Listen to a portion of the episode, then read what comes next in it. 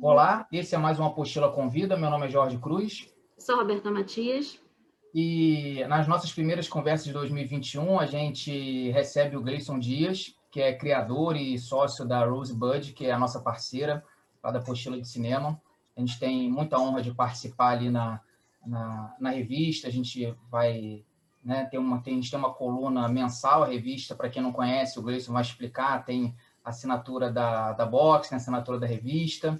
Então, a gente é nossa parceira, a gente vai sempre produzir conteúdo paralelo às boxes deles. Se vocês ainda não conhecem, é, para tudo para ouvir, conheça a Rosebud. Se você já conhece, já, já é membro do clube também, a gente vai trocar uma ideia sobre como surgiu a, a Rosebud, os projetos, o que já foi feito, né? os, os planos aí para 2021.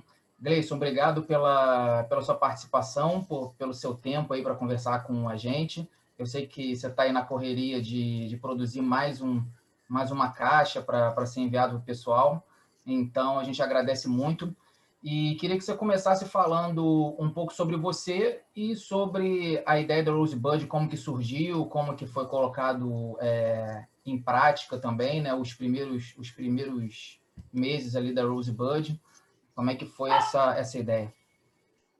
Oi, Jorge, Roberta, pessoal. É, primeiro, muito obrigado pelo convite. É uma honra estar aqui no Apostila Convida, principalmente um dos primeiros do ano. É uma honra, muito obrigado.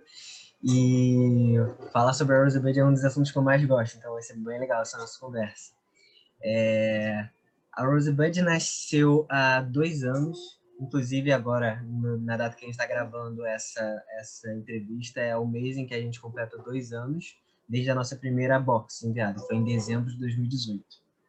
De lá para cá, muita coisa aconteceu e eu vou contar um pouco como foi que surgiu a ideia até chegar onde que a gente é hoje. Uh, a ideia surgiu quando eu estava no último período da faculdade de cinema. Eu sou formado em cinema pela PUC Rio e tenho domínio adicional de empreendedorismo. E quando eu estava no último período, eu estava procurando um clube de assinatura de café, porque eu sou meio viciado em café e gostava da ideia dos clubes de assinatura. E aí eu comecei a procurar clube de assinatura de café para eu assinar e descobri que tinha vários clubes de assinatura de café. E aí nessa nessa de procurar clube de assinatura, descobri que tinha clube de assinatura de o que vocês puderem imaginar, tinha de tudo, né? De cosmético, de livro, de vinho, de bebida, de comida, de tudo. E aí eu pensei, poxa, vou procurar um clube de assinatura de cinema, porque com certeza eu vou querer assinar um clube de assinatura de cinema, já que eu, que eu sou apaixonado por cinema.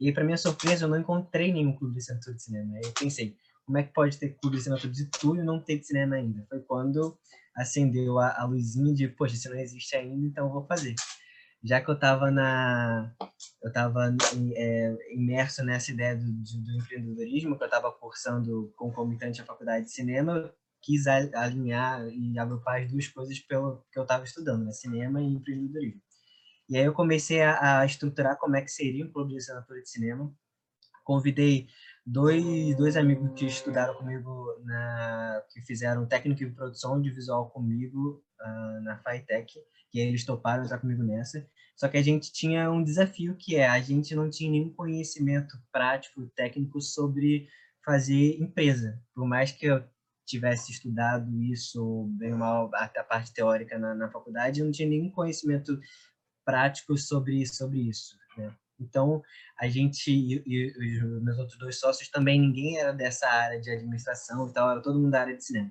Então a gente pensou, poxa, a gente precisa de ajuda para não dar muita cabeçada nessa nessa nessa jornada. Né? Foi quando a gente começou a pesquisar e descobriu que na na PUC, vinculada à PUC, tinha uma incubadora. Uma incubadora, para quem não sabe, são instituições que ajudam a pequenas empresas que estão começando, startups, a, a tirarem seus projetos do papel e tal. Então a gente começou, a gente participou do processo seletivo dessa incubadora se chama Instituto Gênesis e no final de todas as etapas a gente passou e foi, foi germinado. E aí, a partir daí, a gente começou a elaborar uh, o desenvolvimento do que seria esse clube de assinatura de cinema. É, esse processo de, de pensar em como seria o clube durou 11 meses, a gente entrou em janeiro e a nossa primeira caixa foi enviada em dezembro de 2018. E nesse período serviu para a gente pesquisar o que, que, pesquisar o nicho que a gente ia atuar, pesquisar o que as pessoas estavam interessadas, entender qual era o posicionamento da empresa, qual o legado que a gente queria fazer. Então, como a gente estruturou a empresa, a, a Rosebud no início seria o clube de assinatura de cinema, onde a gente envia todos os meses para casa dos nossos membros uma box temática repleta de conteúdo cinematográfico. E aí nessas boxes vão filmes em mídia física, uma revista com muito conteúdo sobre o tema, pôster e alguns itens cinéfilos, alguns mimos cinematográficos. E aí a gente estruturou dessa forma e começou, e aí agora a gente esse mês vai enviar a vigésima quinta caixa da, da Band, completando aí dois anos de história. Muitos assuntos, muitos membros ao redor do Brasil, e com o objetivo sempre de fazer com que os nossos membros ampliem os horizontes cinematográficos deles. A gente sempre teve em mente desde o início que a gente queria queria focar na parte educacional do clube. A gente não quer ser só um clube que as pessoas ganhem objetos para enfeitar a estante pronto. A gente quer que as pessoas evoluam mais né, no, nesse aprendizado sobre cinema a cada box que ela recebe. Então, a cada nova box é como se fosse uma nova, um novo módulo de um curso de cinema, onde ele aprende um tema diferente. E esses temas podem ser gêneros, diretores específicos, movimentos, cinematografia de países específicos. Então, a gente tenta ampliar o leque e apresentar coisas que talvez as pessoas não teriam acesso por conta própria ou não teriam interesse em procurar assistir filmes de determinado lugar ou de determinado diretor por conta própria. Então, a gente dá esse empurrãozinho e não só te, te dá as ferramentas, os meios, como a gente diz por que, que você está recebendo esses filmes, por que, que esse movimento é importante, por que, que esse diretor é importante, quais são as características que compõem esse, a cinematografia desse diretor ou, desse, ou da cinematografia desse país.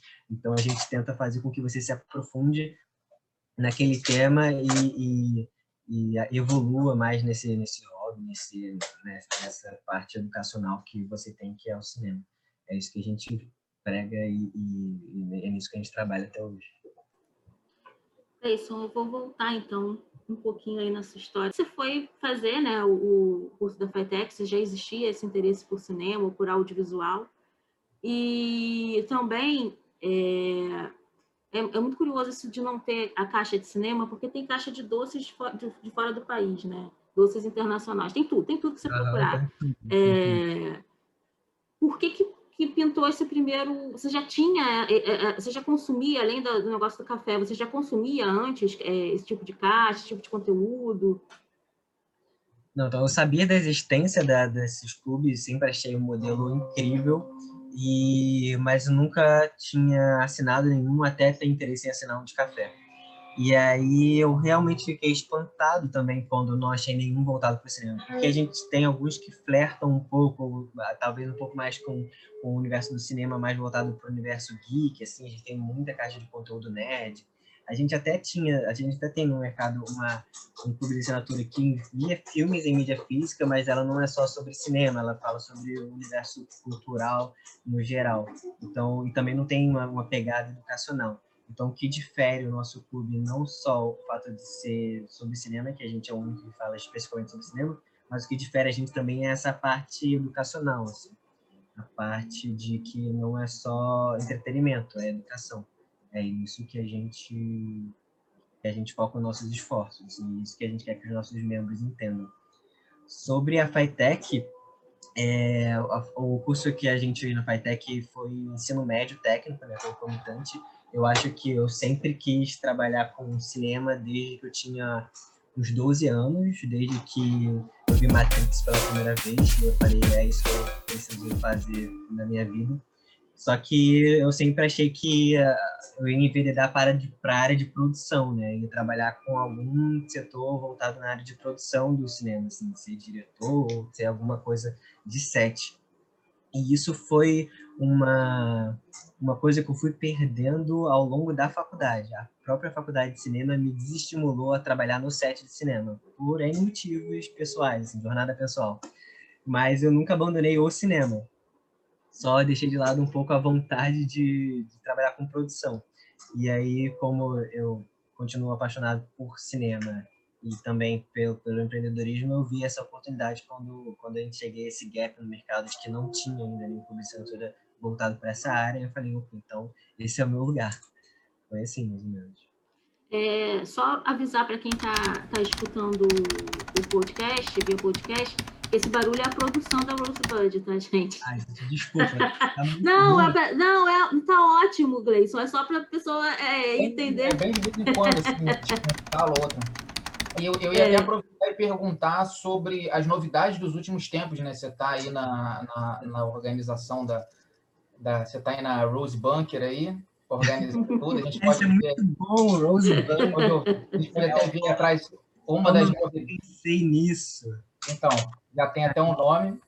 Aí a gente pode até ver um, uma novidade aí atrás, que foram os buds, né, que foram lançados nos últimos meses. Então, é. que você falasse não só do, das novidades, até dessa, dessa busca por sempre ter alguma coisa nova, como uhum. que foi o desafio de 2020, que assim, por um lado, é, para a logística de vocês foi mais complicado naquele início, né, mas por outro também foi uma maneira de manter as pessoas conectadas, né, muita gente é, gosta muito de cinema e, e, também gosta de filmes assim fora do, do, do eixo, então acaba que é, é, mais difícil né, encontrar filmes assim no, nos serviços de streaming, é, de, de, maneira até é, no, é, legalizada, né, digamos assim. Então, a, a Rosebud, como circuito de arte fechado, cinemas fechados, acabou sendo também uma, uma fonte de informação e de, e de entretenimento até mais, mais presente nos últimos meses, né, do, do, pessoal que, que participa do que é assinante. Então, eu queria que você falasse das novidades e como que foi a, a reorganização de vocês no, logo no, no segundo ano do, do projeto, vocês já tiveram que se reinventar aí no, dentro do, do próprio pois negócio. É, cara, pois é. Se reinventar é a, é a palavra certa. Assim. 2020 foi um ano de muito desafio para todo mundo para a gente também foi, foi um ano bastante complicado, a gente teve que se adaptar e também foi um ano que foi importante essa, essa, esse, esse choque é, no, no, que a gente teve externo para que a gente pudesse reorganizar algumas coisas que precisavam, que precisavam ser reorganizadas.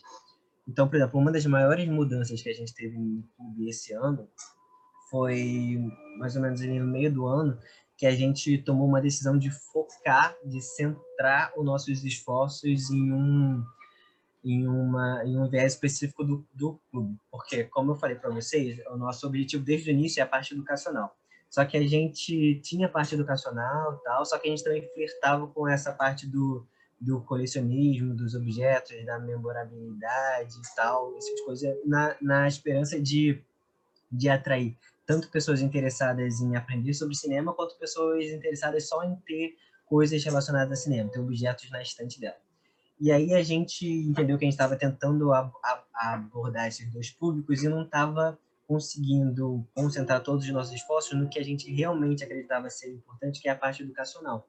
Então a gente pensou assim, peraí, vamos, vamos, vamos parar aqui e ver se a gente não, se não seria melhor a gente assumir 100% o viés educacional e deixar um pouco de lado essa parte dos objetos, dos itens, do snack e tal, e focar os nossos esforços, o nosso orçamento e tal, nessa parte educacional. Então a gente sentou com os nossos membros, rodou uma pesquisa com eles, falando, olha só, a gente está com essa ideia aqui, que a gente acredita que o grande diferencial da Rosebud, o que torna a Rosebud especial é fazer com que você aprenda mais sobre cinema, evolua é, culturalmente e tal.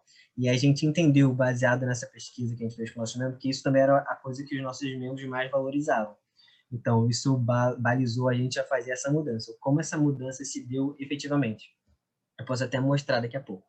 É, a gente substituiu alguns itens esporádicos de objetos, mimos e tal, por, por um conteúdo educacional mais forte, que veio por meio da nossa revista, que foi recentemente reformulada e para poder atrair, para poder enviar mais conteúdo de informação para os nossos assinantes. E também alguns itens foram substituídos, por exemplo, o snack, que não é um item cinematográfico, cinéfilo e tal, mas que fazia parte e que muita gente gostava até, ele foi substituído por uma luva, uma luva que encapsula os filmes que a gente envia e deixa as edições mais exclusivas. Então, eu vou mostrar aqui como é que foi essa mudança da, da luva, por exemplo. Da luva não, da revista. Aqui essa aqui Essa aqui era a nossa revista antes da reformulação. Ela já tinha bastante conteúdo sobre o tema, mas, como você pode ver, ela tinha em volta de 30 páginas e tal, e tinha esse formato. Essa aqui é a nossa revista pós reformulação voltada para o viés educacional. Não só o tamanho dela mudou, como essa aqui, por exemplo, tem 88 páginas, e aí tem texto de colunistas, colaboradores e conteúdos além do tema e sobre várias coisas do universo cinema. Inclusive, as próximas terão colunas fixas de Jorge Cruz e Roberto Matias, que entraram para o time de colunistas fixos da revista. E então a gente a gente fez a gente realocou o orçamento que a gente tinha, tinha na box de, outras coisas e, e resolveu focar no, no, que tanto a gente quanto os nossos assinantes consideravam ser mais importante. Essa foi a principal mudança na Rosebud, que a gente já está no miolo de Rosebud 2.0, uma, uma espécie de, de, de upgrade que a gente fez nessa área educacional. E também a gente tentou trazer coisas é, que fossem além clube, né? Então, como o Jorge comentou, a gente trouxe os buds, que são produtos exclusivos da loja. Vou pegar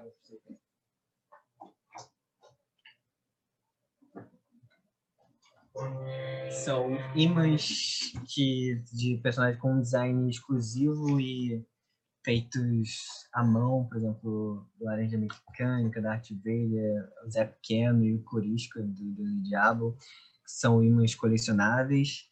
A gente também trouxe agora no final do ano uma coleção exclusiva também de uma box com filmes da diretora Ana Carolina, que a gente fez em parceria com o Clube das Diretoras da, da Joyce Paz, que não é relacionada ao clube, mas está relacionada à Rosebud, a, a marca e a loja. Então a gente teve que fazer essas, essas diversificações que, que a gente foi impulsionado pela, pela, pelas mudanças sociais. Por exemplo, uma, uma das nossas maiores apostas para 2020, que foi adiada, eram os cursos. A gente tinha uma agenda de cursos presenciais para o primeiro semestre todo de 2020, a gente conseguiu fazer dois, e aí entrou a quarentena e a gente precisou dar um, dar um stop neles. E o fato deles não terem acontecido presencialmente forçou a gente a pensar em fazê-los online, de, forma, de maneira online, e, e, fez com que a gente adiantasse os planos de criar o, o serviço de, de streaming de cursos da Rosebud com, com esses mesmos cursos que a gente faria presencialmente de maneira online e que torna as coisas muito mais acessíveis para as pessoas de outros estados, né? Inclusive, em breve teremos cursos de Roberto Matias e Jorge Cruz também. Então, é, é... Acabou que você já antecipou, então, uma novidade de 2021, né? Eu ia perguntar justamente sobre essas, essas novidades, assim. Deixa eu só é... voltar um pouquinho aqui, porque ele falou uma coisa e eu queria saber como é que é essa relação de parceria, né? Como é que vocês buscam, a, principalmente como é que é feita a curadoria, né? Você antecipou um pouquinho, mas quando vocês batem o martelo, ou se vocês chamam alguém antes e aí essa pessoa faz a curadoria, etc. Tem algumas revistas que são isso, né? São, são uhum. de, alguns curadores mas como é que vocês buscam parceiros e também a relação com, com os assinantes, que você chegou a mencionar que vocês conversaram com os assinantes e tal. É uma relação mais fluida? Vocês têm esse contato direto? É, a gente costuma dizer com os Rose Brothers, que a gente chama os assinantes de Rose Brothers, a gente costuma dizer que, a gente, que eles ajudam a gente a roteirizar o clube. Então, a gente leva muito em consideração os feedback deles. Então, vira e mexe, a gente entra em contato com eles via grupo do Telegram, via e-mail e tal, pedindo feedback, perguntando coisas, rodando pesquisa para poder, poder montar esse clube junto, e porque, no final das contas, é de interesse deles. Assim. Ah, embora muitas coisas a gente a gente envia para eles, eles nem sonhavam em querer aprender ou querer assistir, mas ainda assim é uma coisa que a gente precisa fazer em conjunto. Então a gente leva muito em consideração a opinião de, de todo mundo que faz parte. Sobre a curadoria, isso foi uma uma coisa que a gente achou extremamente necessária e que a gente incorporou a partir da Box 16 foi a entrada dos curadores. É, a partir da Box 16, a gente começou a convidar pessoas profissionais da área, professores teóricos, para escolher os filmes junto com a gente do, dos filmes que vão compor cada box. Então a gente já teve, por exemplo, esse mês foi o Kaká Jags, assinou a curadoria da Box brasileiro. Então o, o tema vem antes. É, a gente tem, a gente, os temas são elaborados é, baseados, os temas, a gente tem uma, um leque de possíveis temas baseados nos estoques das distribuidoras. Então, a gente não pode falar sobre qualquer coisa que a gente quiser, porque a gente está condicionado aos estoques dos distribuidores. É, depois que a gente chegou a um certo número de assinantes, a gente começou a ter acesso a fazer lançamentos e relançamentos exclusivos que ampliou um pouco o nosso leque de opções. Mas ainda assim a gente está condicionado ao, ao que as, as, distribuidoras têm, têm condição de, de fazer.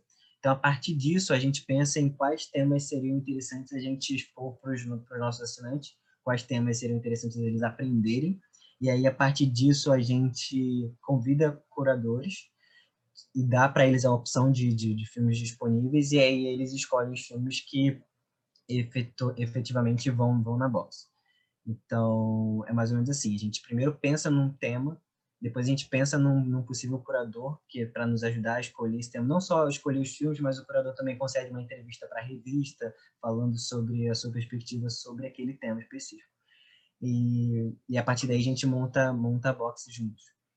É, e acho que é isso. Não sei se tem mais coisas no sua. É, em 2020 teve, teve alguns momentos, além do, do, do lançamento, né, da, o lançamento especial do, do Box Ana Carolina, também teve o Parasita, né, também, que foi um lançamento que, que a Rosebud é, acabou fazendo parte, né, foi um, era, o filme estava entrando no, no, no, no, mercado, né, e ela veio na, na box do, do cinema sul-coreano. Eu queria que você é, falasse também, Gleison, é, aquela pergunta mais de curiosidade, mas qual box que, que mais deu prazer você fazer? Qual que deu mais trabalho por, por algum motivo? Ou pela, pela dificuldade de oferta de, de filmes? Ou, ou porque é um tema difícil mesmo? Rapaz, cada box é um desafio diferente, vou te contar. É, todas as boxes, elas dão muito trabalho para serem feitas principalmente porque a nossa equipe é muito enxuta, né? A gente é, é formado por, por, três pessoas societárias e mais uma pessoa que ajuda a gente, seja quatro pessoas na equipe. E, e a gente acaba acumulando todas as funções. Então, cada box acaba sendo uma missão bastante que, que dura um mês todo e tal. É, mas assim, a gente sente prazer em cada uma das boxes que a gente faz. Mas eu posso te dizer que uma das minhas favoritas dessa nova fase é justamente essa de roteiro que eu cheguei a mostrar para vocês por conta dessa revista, é, porque foi a revista mais caprichada que a gente já fez. Assim, tem muitos colaboradores, é praticamente um manual de roteiro. Tem uma coisa que me orgulha muito, principalmente porque sou eu que diagrama revista, então tem uma relação muito afetiva com a revista. Mas eu também gostei muito das que a gente. Gostei de tudo, mas eu gosto muito de, de algumas coisas que a gente fez lá no início também, como a box de cinema mudo, trouxe uma seleção de filmes muito legais e a gente fez um fotolivro que foi muito, muito legal. Então, são uma das minhas favoritas. Você comentou sobre Parasita, que foi na, na nossa box 17, sobre cinema sul-coreano. E, foi, foi, foi uma parada interessante, que foi todo o movimento da comunidade cinéfila, da comunidade dos colecionadores, para que esse filme fosse lançado no Brasil. E a gente chegou a fazer uma campanha no Instagram da, da produtora, da Pandora. A gente falou para os nossos assinantes, Ei, vamos lá comentar na postagem da Pandora que a gente quer esse filme no, na box da Rosebud. Aí a galera foi em peso lá, todo mundo comentou que queria esse filme na box da Rosebud. E aí quando eles anunciaram o lançamento, a gente foi lá, e entrou, pediu, pediu as nossas cópias e, e a gente colocou. Então, cada box a gente tenta surpreender os nossos assinantes da melhor maneira possível e colocar o máximo de carinho amor e, e, conteúdo que a gente consegue em cada box. Né? O que motiva a gente, o que motiva a gente, na verdade, é fazer sempre com que a próxima box seja melhor do que a anterior. Desculpa por esse barulho gigante que deu agora. Espero que tenha dado para me ouvir, porque essa frase foi ótima. Deu, deu sim, Gleison. É só pra, também é um clima, né? A gente está ambientando a pessoa, falando sobre produção de revista, editorial e tal. Mas tem duas coisas aí. É, vamos falar de parcerias. É, como é que você faz, como é que vocês pensam né, os possíveis cursos? É, em quais momentos, em quais modelos e se existe é, um diálogo aberto entre vocês. A gente sabe porque a gente faz parte, mas a gente quer passar para as pessoas que estão escutando aqui. Que, como é que pinta, assim, primeiro um tema? Também a mesma pergunta da, da revista, mais ou menos. Primeiro vocês pensam num tema é, e depois vocês vão atrás das pessoas? Ou vocês estão abertos para para uma espécie de diálogo e, e que vocês percebem que a pessoa vai render mais? E a outra coisa que eu queria saber também é, por exemplo, eu tenho interesse na, na, na box número 3. Existe possibilidade disso acontecer? Como é que funciona? Como é que funciona a produção de vocês? Se é uma espécie de produção por demanda, é, ou vocês têm uma tiragem específica, é, enfim. É, ótimas perguntas. Eu vou começar pela última e vou terminar pela primeira. É, sobre o que você falou sobre, sobre as, as boxes, se você quiser uma box específica, o que acontece? As boxes elas são exclusivas para os membros do clube, então elas não são disponíveis para compra avulsa depois que acaba o período de inscrição. Então você só tem aquele período de um mês para garantir ela e se você não garantiu, meio que perdeu, assim. É, para manter a, unidade do clube, né? Só quem é membro do clube tem acesso a esse material. É, e também são tiragens limitadas baseadas no, na assinatura que a gente tem aquele mês. Então a gente a gente até faz um, um, excedente, a gente recomenda um excedente de, de, de, itens, mas só para suprir uma, para ter uma margem de erro caso alguma box extraviada, caso algum dê algum problema no envio, mas não para ser disponibilizada para compra avulsa. Então, para ter as boxes da Rosebud, só sendo membro da Rosebud mesmo. Isso é uma coisa que mudou também com essa 2.0. Antigamente a gente tinha essa opção de comprar avulso, mas a gente entendeu que para fortificar a comunidade a gente precisava oferecer esse conteúdo de forma exclusiva para a comunidade. É, sobre sua outra pergunta, sobre os, os, os, colaboradores e tal, eu acho que eu nem, nem respondi quando você perguntou isso da primeira vez, que eu fiquei focado nos curadores. Mas a gente também tem, cada edição a gente tem colaboradores que nos ajudam a passar aquele tema, ensinar aquele tema. Então, da mesma maneira que a gente pensa nos, nos curadores para assinar a curadoria da Box, a gente também pensa nos colaboradores que nos ajudem a passar esse conteúdo para os nossos membros. Então, baseado no tema, a gente pensa quem são as pessoas que estão aí no mercado, no mundo, no cinema, que podem nos ajudar a, a elucidar esse tema para os nossos membros. Então, a gente vai atrás dessa galera. Por exemplo, essa, a Box de janeiro, que é a próxima Box, que a gente está gravando em dezembro. É, a gente é sobre crítica cinematográfica, então a gente foi até críticos de renome do universo cinema e pediu para eles colaborarem com a gente na revista, eles foram muito solícitos e, e estão colaborando. É a mesma coisa com a revista de roteiro, a gente foi atrás de roteirista e tem vários roteiristas que assinam textos nessa box e é a mesma coisa em todos os tempos. Além disso, a gente tem os colunistas fixos, que eles são responsáveis por uma coluna específica que pode ou não estar relacionada ao tema.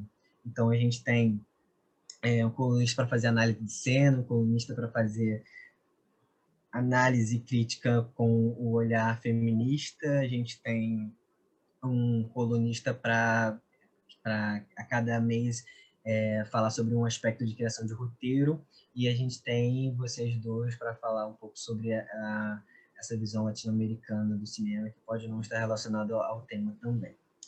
E e assim a gente vai, vai construindo e vai passando, sempre com os colunistas fixos e os colaboradores esporádicos que nos ajudem a passar a informação sobre o tema. E aí a gente também tem a questão dos cursos. Nesse, nessa, nesses dois anos de estrada, a gente, graças a Deus, conheceu muita gente do meio do mercado, teóricos, professores, e pessoa, pessoas muito competentes que, que até já produzem um conteúdo é, didáticos sobre os assuntos que eles dominam, já, já, já ministram cursos e tal, e, e, a gente entrou em contato com eles é, com essa proposta de, de somar com a gente nesse, nessa, nessa plataforma de cursos e antes na, na parte presencial, e, e foram todos muito solícitos e, e aceitaram participar do projeto. Então, o que a gente está criando, o que a gente está criando e que vai para o ar em breve, é um verdadeiro hub de cinema, onde a gente reúne vários especialistas de diversas áreas do cinema para passar os conhecimentos que eles têm para vocês, para os membros e para não membros. O grande diferencial desse, desse stream de cursos é que ele também vai estar disponível para quem não é membro do clube. Então, se você gosta de cinema, mas não tem um aparelho de DVD em casa, ou não curte tanto mídia física, mas quer aprender mais sobre cinema, vai poder ter acesso a esses cursos de, de uma de, um, de uma outra forma, assim, um outro modelo de assinatura. É, Gleison, tema espinhoso, porém necessário. Diga. É, durante muito tempo no Rio, né, a gente está no Rio, para quem não sabe, a, a única, as únicas opções de formação acadêmica é, para quem quiser estudar cinema, eram a UF, né, a Universidade Federal Fluminense, que fica em Niterói, e um pouco depois, um pouco depois não, algumas décadas depois, a Estácio. Né, as duas com um perfil um pouco diferente de didática e de foco. Né? A UF sempre foi é, muito teórica, tem um corpo docente é, que é muito voltado para o estudo de teoria de cinema. A Estácio, no primeiro momento, apostou bastante na produção, né? fez ali uma dobradinha com, com alguns, uma, algumas partes do, do estúdio da Globo e uhum. tal. Um pouco depois surgiu a Veiga, que eu não sei se continua é, com curso, e depois, posteriormente, a, a PUC, a qual você se formou. A PUC acaba de fechar o curso dela de cinema né, e de integrá-lo à, à comunicação. E como vocês têm esse interesse, vocês são é, muito jovens, né? é uma equipe muito jovem, para quem não sabe, é, é uma equipe bastante jovem, e como vocês têm interesse nessa parte educacional é, do audiovisual, eu queria saber como é que você vê mesmo também pensando numa pessoa que fez é, é, uma certa, uma certa, tem uma, uma, certa formação mercadológica, né? Como é que você vê o espaço de, de cursos educacionais no, na área do audiovisual é, para os próximos anos e quais são as possibilidades que a gente tem de tentar resistir a, a esse desmonte que está sendo é, imposto para te falar a verdade, Roberto, eu acredito que hoje o, o verdadeiro aprendizado ele está sendo feito fora. Assim, é óbvio que as instituições clássicas como a UF, por exemplo, que tem uma história incrível na, de, de formação, ela te, tem, tem o seu valor importante, precisa ser preservado, mas o que eu estou tô, tô, tô vendo agora, bem envolvido nesse meio, é que tem tanta gente boa que está realmente interessado em passar um conteúdo bom e está procurando os próprios meios de passar esse conteúdo e de maneira muitas vezes acessível, é, seja de, de, acesso de forma online ou acessível de, de, de valores e tal. Quem... É, então, eu acredito que a educação, a, a parte do conhecimento, ela está aí. E os caminhos para você encontrar o conhecimento hoje estão mais amplos e mais e mais, e mais acessíveis. Obviamente, se você quiser um, diploma, agora você tem menos uma opção, que é a PUC, a não ser que você queira um outro nome do seu diploma que não seja cinema, que eu não sei como estão chamando agora. E aí você agora só tem a Estácio e a, e a UFC, como você bem elucidou, tem perfis diferentes. Mas eu não estou pessimista em relação ao futuro da, da, da, da educação cinematográfica, pelo contrário, eu estou bastante otimista, porque eu estou vendo um movimento acontecendo de forma espontânea por pessoas que realmente querem passar esse conhecimento de maneira de, da melhor maneira possível e de uma maneira mais acessível. Então, acho que essas novos novos áreas que vêm, que estão acontecendo por causa de pandemia, não sei, por, por novas tecnologias ou por, ou por descentralização do ensino, eu sou bastante favorável a isso. Sou bastante favorável, sou bastante otimista a isso. E comemoro essas novas formas de ensino que são, por muitas vezes, mais proveitosas. Assim. Mas essa é só a minha opinião. Não, eu acho que, gente, na verdade, a gente vem meio que debatendo isso, é, né, Jorge, no último ano, dessa formação paralela aí que, que é feita. Eu, eu tenho uma outra aposta, eu acho que é geracional. É, eu acho que a sua geração ela, ela tem um outro tipo de, de envolvimento com, com a cultura e, e, com e com aprender e ensinar mesmo, né, que, que, é, que é mais complicado. É, por exemplo, acho que nem tanto a minha geração, mas a, acho que a minha geração intermediária, mas a, a, anterior, que era uma coisa bem centrada no ensino clássico, né? Era, é, você precisava ter é, passado por uma instituição é, e principalmente de, de, preferência uma instituição de renome, né? Tinha tinha muito isso. É, mas é, o Jorge vai falar, acho que a gente comemora também essas, possibilidades, essas é, novas possibilidades. Também tem, questão, também tem a questão de espaço, né, de território, né? O cinema, o cinema é, um, é um, uma das linguagens que, que ganharam representatividade, tudo, inclusive territorial, né? E é muito difícil para alguém que, que mora fora de um grande centro urbano ter curso, né? Eu acho até que o esses cursos mais formais de audiovisual, presencial, está migrando um pouco para instituições menores no, no interior, né? E, na, e nessa correria do, do urbana, a gente está tentando atacar em todas as frentes, fazendo curso de todas as formas. E eu queria um outro lado do, do, do teu conhecimento, fazer uma pergunta com relação ao futuro de outro de outra coisa que é o, o mercado de mídia física. Assim, você está inserido nesse nesse meio também, sempre em contato com, com as distribuidoras e tudo.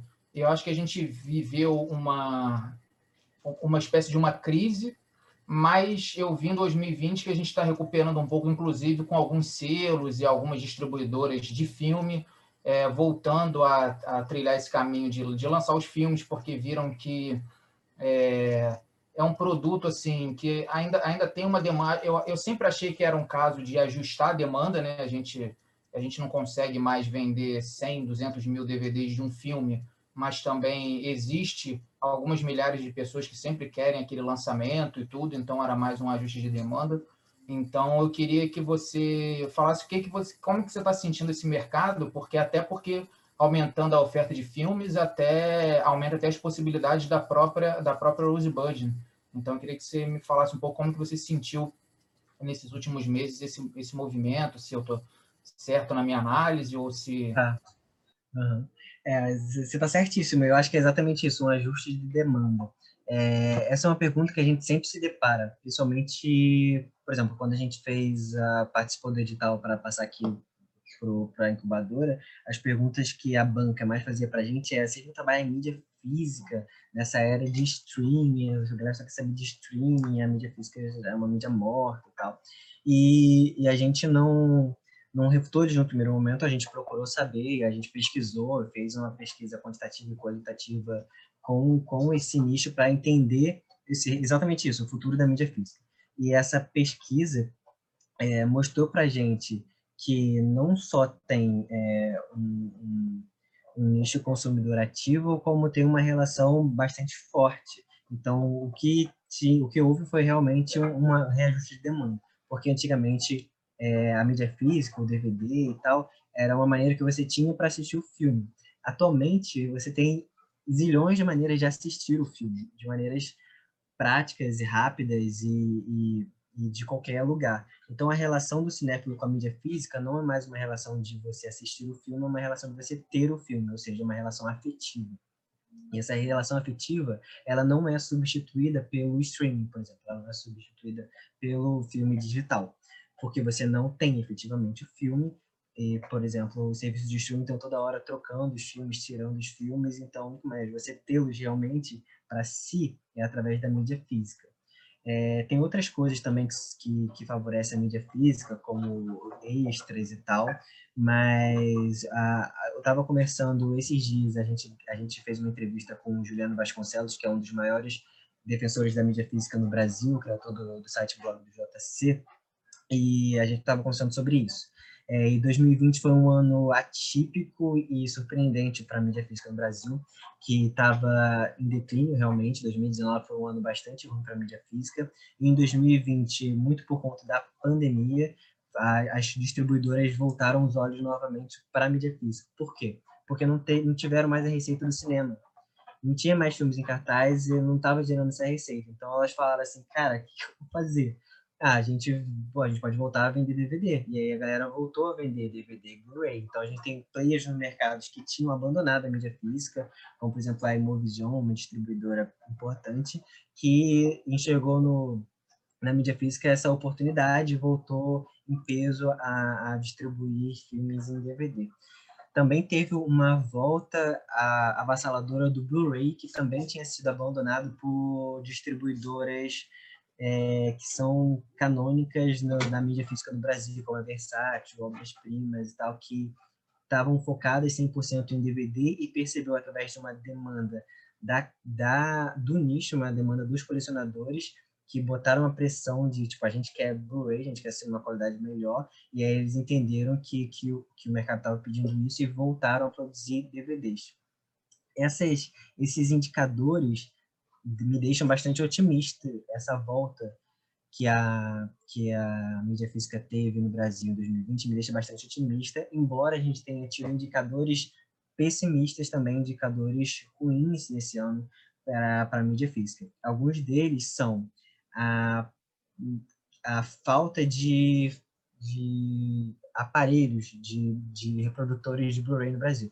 Atualmente no Brasil não tem nenhuma fábrica fabricando aparelhos de Blu-ray no Brasil, o que faz com que você não encontre lugar nenhum para vender aparelho de Blu-ray, a não ser que você importe, e aí deixe fique muito mais caro, porque ah, as fábricas abandonaram é, essa mídia que achou que não valia mais a pena. Isso é um indicador ruim, porque as pessoas que colecionam hoje, eventualmente vão precisar trocar os seus aparelhos e não vão encontrar no mercado uma disposição, à sua disposição assim aparelhos de leitores de Blu-ray.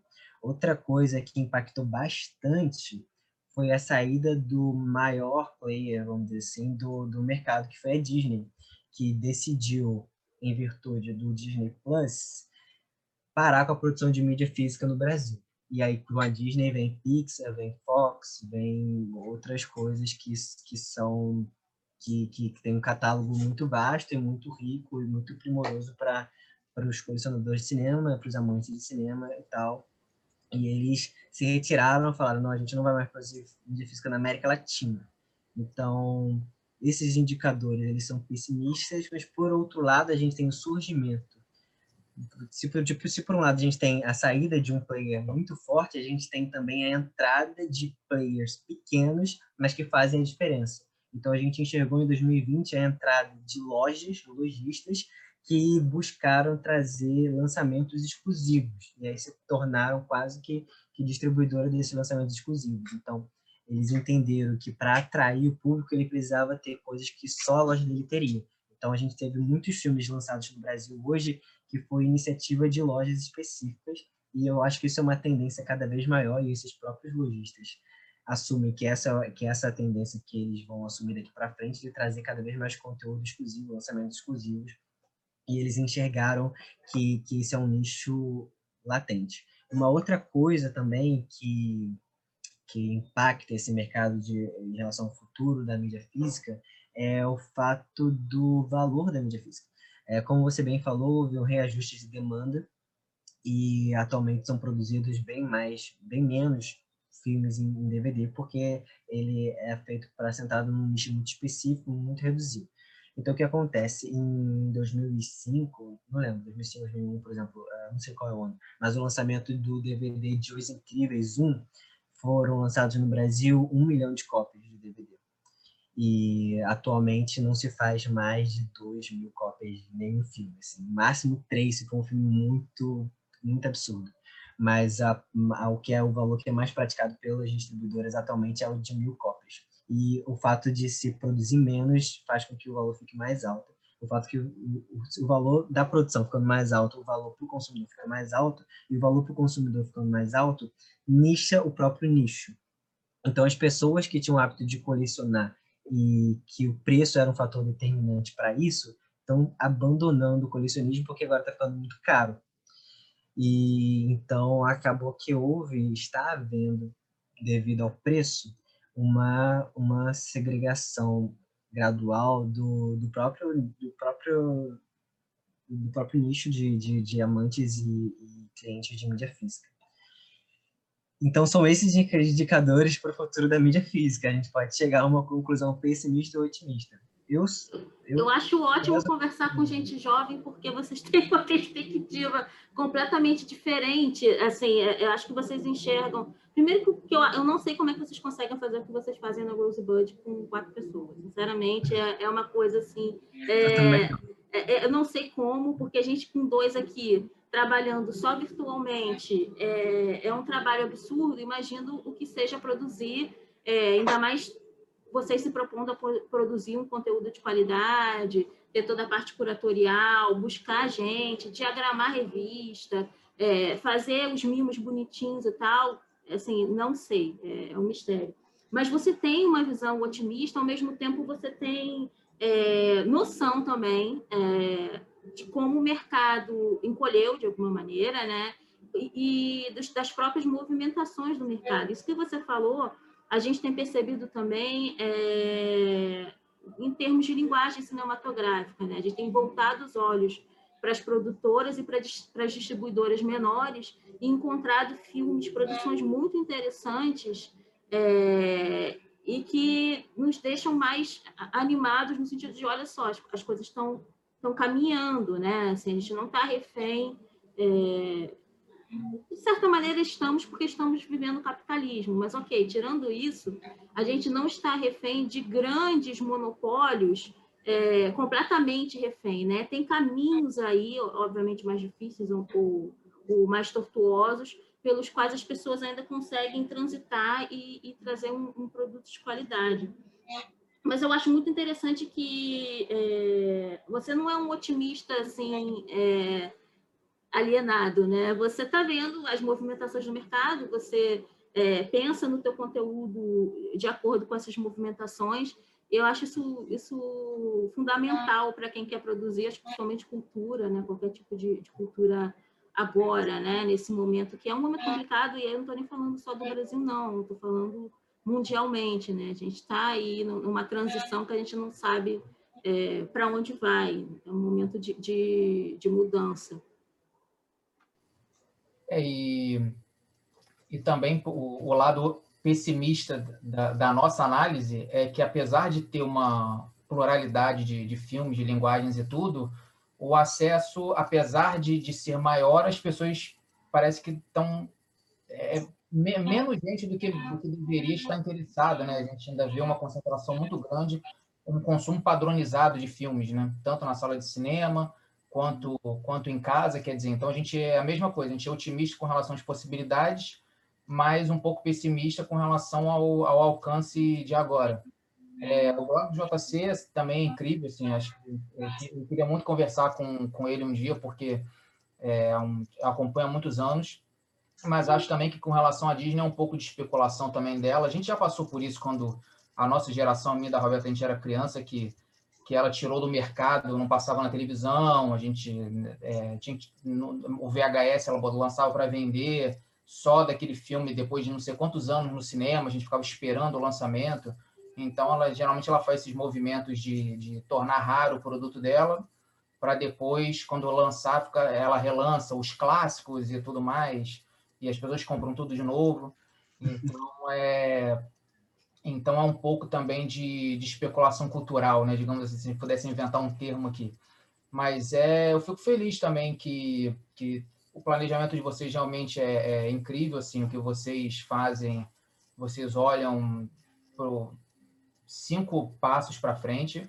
Então, é, eu queria também, Gleison, então, que você é, desse o caminho das pedras. Assim, quem, quem ainda não, não pausou aqui a, a entrevista para jogar Rosebud ali no, no Google, entrar no site de vocês, eu queria que você falasse é, como, como que são as, as assinaturas, é, quais são os benefícios, o que, que as pessoas é, têm acesso e, e falasse também dessa troca de, de realmente pessoas se sentir pertencendo a um, a um grupo em que ela pode dar ideia, falar sobre um, um assunto dela de interesse, quem sabe acaba virando uma, um tema da, da Rosebud. É, sim, a gente vive perguntando isso. Pessoal, venham ser um Rose Brother, venham parte do, do clube. É, sim, a gente, a gente realmente leva em consideração o que, o que cada um membro da nossa comunidade espera. Assim. Uma das perguntas que a gente faz no momento de checkout, quando a pessoa assina o clube, é o que ela espera do clube. Então, quando ela está lá botando o endereço dela e tal para receber a box, tem assim, a gente pede para ela selecionar os gêneros que ela se interessa mais só por uma questão de, de pesquisa, assim, não necessariamente a gente baseia nossas escolhas no, no que a maioria gosta, mas só para a gente ter uma noção. E também a gente pergunta o que, que a pessoa espera do clube. E aí, isso sim, nessa resposta, a gente ajuda a gente a entender o, o que as pessoas estão esperando da gente e que e nos possa não frustrar essas expectativas. É, Sobre, sobre o clube, atualmente a gente tem quatro modelos de assinatura. Um só para quem tem, tem interesse na revista, que é a pessoa que que quer ter acesso ao conteúdo de conhecimento, mas não necessariamente tem um aparelho de DVD ou não, não curte mídia física e tal, mas quer ter acesso ao conteúdo de informação, a gente oferece a opção de assinar só para receber a revista e a gente tem as opções para receber a box completa, que é vários filmes, luva, pôster, revista, álbum de figurinha, pack de figurinha. É, e aí a gente tem opções a partir de R$ 89,90 que no plano anual, semestral e mensal, todos eles você recebe a mesma coisa, só tem diferenças de preço. E aí, além disso, também, dependendo de como você vai estar vendo esse vídeo, vai ter também o benefício do, da plataforma de cursos, que ainda está sendo estruturada, mas que vai integrar a, o, o próprio clube. Então, se você tiver interesse em conhecer um pouco melhor, o nosso site é www.rosebud.club e o mais legal, que eu vou esperar o barulho acabar de falar, é que. Não vai acabar o barulho. É que, usando o cupom Apostila de Cinema, você consegue 20% de desconto no primeiro mês de assinatura do plano mensal. Ou seja, você assina, vai lá, põe o seu cupom da apostila, experimenta o clube, se apaixona e fica com a gente aqui nessa jornada cinematográfica, aprendendo mais sobre cinema a cada mês. Então aproveita aí esse cupom e vem ser um Rose Brother. Gente, só é, fazendo jabá, a, o pôster incrível, assim, cada pôster é mais lindo que o outro, dá vontade de emoldurar tudo e, e botar uhum. em tudo quanto é lugar da casa, não tem mais espaço. É, mas são lindos, assim, então eu realmente recomendo para quem, é, é, como o Gleison falou, não só uma questão de. Oi? do Tarkovsky, então, que eram as fotografias dele. Não, pequeno. pois é, eu surtei com aquele post do Tarkovsky.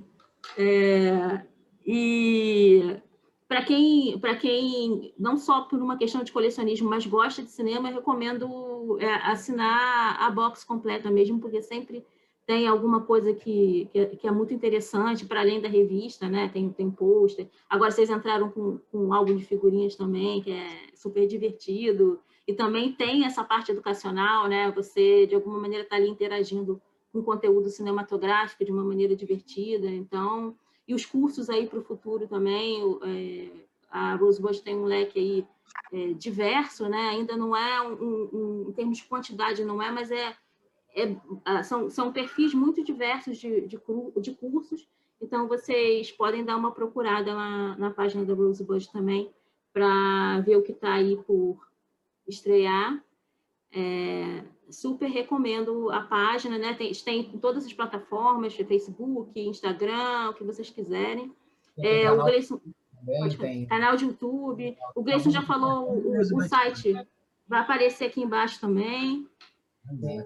E queria desejar também um 2021, né? É, de realizações aí para a Rosebud, que é a nossa parceria aí renda bastante frutos. Quem está assistindo aí a Apostila de Cinema se compromete também a fazer conteúdos paralelos, sempre relacionados com a box durante aquele mês. A gente está pensando em formatos também para quem faz parte também do, do, do clube, da comunidade, possa é, receber mais coisas também por, por nosso lado, é, mais algum texto, alguma conversa que a gente, alguma indicação de filme. Então, a gente vai sempre fazer um material, um conteúdo que que com a Rose Boy de certa forma.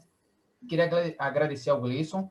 É, a gente sabe que é uma correria, assim, montagem de carga, assim, os, os 30 dias do mês são muito corridos para ele, porque tem desde a da concepção da, da ideia até a, até a entrega da até a logística da entrega, então assim é muito difícil ele ter um tempo livre, então a gente queria agradecer muito por ele ter é, separado um, um tempo para conversar com a gente. E, e é, obrigado, Gleice. Eu queria que você deixasse uma palavra final e é. para quem está assistindo, ouvindo. Eu, eu que agradeço assim, imensamente a vocês terem é, confiado em mim para dizer qualquer coisa. É um prazer imenso estar aqui com vocês. É um prazer imenso contar com vocês como parceiros também. Agora mais, mais fixo, né? Mas vocês são parceiros da gente há bastante tempo já e é sempre uma honra contar com, com vocês. Assim, a gente admira o trabalho de vocês, admira o Apostila e a gente acha que, que essa parceria entre o Rosewood e a Apostila vai render frutos ótimos ainda para 2021. 2021 é o nosso ano. Muito obrigado pela oportunidade. É, Gleison, obrigada novamente. É, parabéns também, né? Por isso que a gente já disse, pela correria, pelo empenho e, e como o material chega bonito e, e, com alto conteúdo é, técnico, é, de, de, curadoria e tudo, dá para perceber que tem um carinho envolvido aí. Então, obrigada, né? Esse foi mais uma apostila com vida. É, assistindo pelo canal, né, notificação, quem está ouvindo pelo Spotify também segue o feed, a gente tem um feed só para todos os nossos programas. Então, muito obrigado. Esse foi mais uma apostila com vida. Bem-vindo a 2021 e até a próxima. Tchau, tchau. Tchau, tchau.